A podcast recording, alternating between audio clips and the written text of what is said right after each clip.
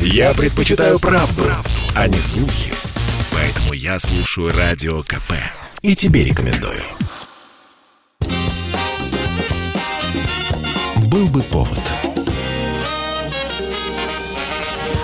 Здравствуйте, я Михаил Антонов, и эта программа «Был бы повод» 15 декабря на календаре и рассказ о событиях, которые происходили в этот день, но в разные годы, ждет вас сегодняшней передаче. 1952 год, 15 декабря. Последние аресты из ближайшего окружения Сталина. В тюрьму отправляется начальник личной охраны Николай Власик. Отстранен от должности личный секретарь Сталина Александр Поскребышев. Тот самый ближний круг сузился до нескольких человек. Сталин общается с Берией, изредка с Ворошиловым, практически совсем перестает общаться с Маленковым и Молотовым.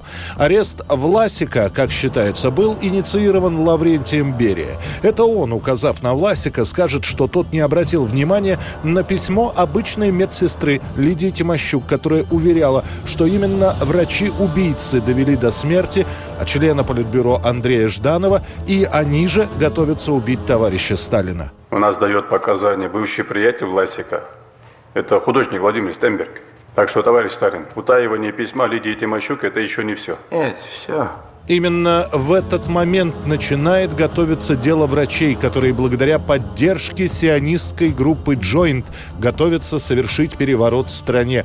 Правда, это дело Сталин так и не доведет до конца, он умрет через три с небольшим месяца.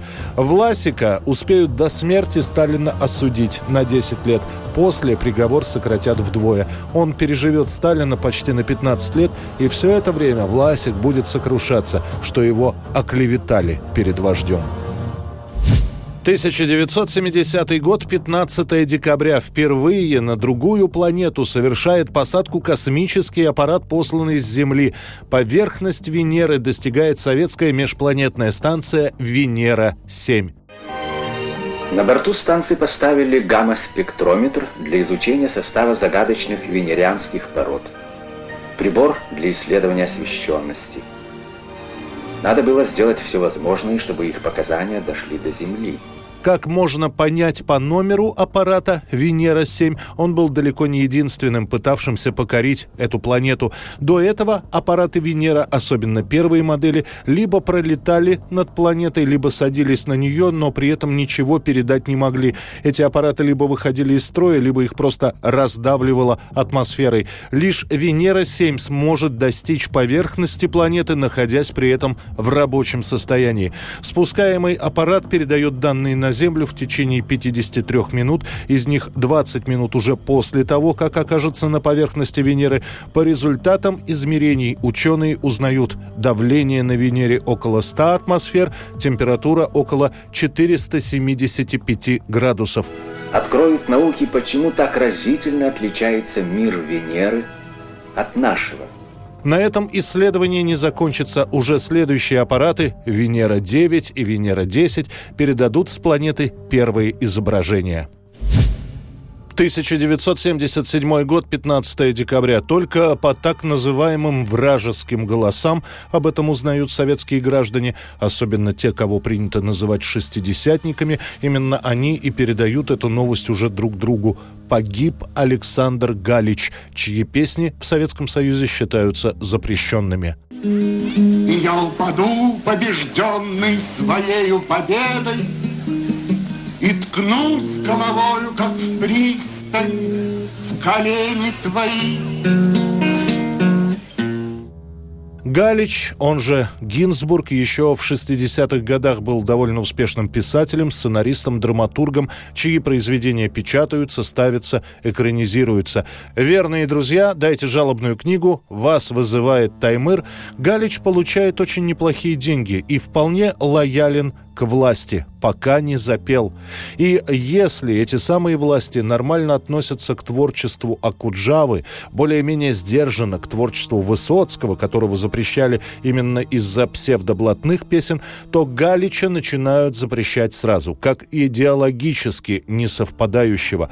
У Галича не было больших концертов, все больше он выступал на квартирах, где песни писались на магнитофон, а после распространялись уже по всему Советскому Союзу. Песни становятся все политически острее. Галич начинает раздражать власти все больше и больше. В 1969 году тексты песен Александра Галича публикует эмигрантский журнал «Посев». Ой, не мучь меня, народ, ой, не спрашивай. Вот стою перед вами, словно голенькой, да я с ненулькой гулял с тетей Пашиной, и в Пекин ее водила, и в Сокольники. Это будет последним звонком. Александра Галича исключают из Союза писателей. Его больше нигде в СССР не печатают. Фильмы и спектакли, в которых он принимает как автор участия, перестают показывать. Зарплаты нет, авторских выплат нет. Есть только пенсия по инвалидности, около 60 рублей. И Галич решает уехать. Его не будут держать. Как только он окажется за рубежом, его тут же лишат гражданства. Галич какое-то время поработает на радио «Свобода», потом поселится в Париже же. Закажет дорогую аппаратуру, чтобы сделать домашнюю студию и записывать песни. Привезут коробки. Мастер по подключению должен прийти на следующий день. Галич пробует подключить все самостоятельно. Держа в руке практически оголенные провода, он другой рукой возьмется за батарею, его будет бить током несколько минут. Когда жена вбежит в комнату, помочь Галичу уже ничем будет нельзя. Ну, по двум рукам после, простите, четырех инфарктов, когда проходит ток, вот так, через две руки, это, естественно, ничего не мгновенно все это. 1977 год, 15 декабря. Америку охватывает эпидемия диска. Тысячи мужчин покупают себе белый брючный костюм с черной рубашкой и пытаются танцевать так же, как Джон Траволта. На экранах американских кинотеатров картина «Лихорадка субботним вечером». Ты очень хорошо танцуешь. Может, знаешь клуб «Одиссея-2001»? У них будет конкурс. Мы могли бы быть хорошей парой. Эта любовная история на фоне искрометных танцев буквально запускает маховик под названием диско.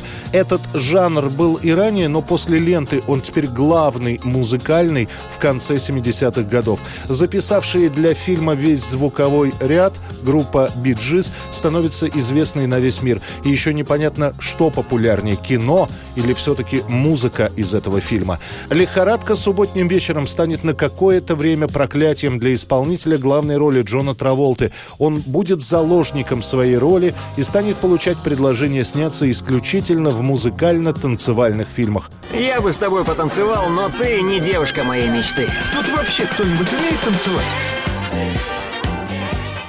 Его все-таки уговорят вновь вернуться к этой роли в начале 80-х. Никто иной, как Сильвестр Сталлоне в качестве режиссера снимет продолжение фильма «Лихорадка субботним вечером», назвав его «Остаться в живых». Эта картина с оглушительным треском провалится в мировом прокате. 1997 год, 15 декабря. На волне успеха сначала в Великобритании, после в США выходит фильм с участием группы Spice Girls лента Spice World.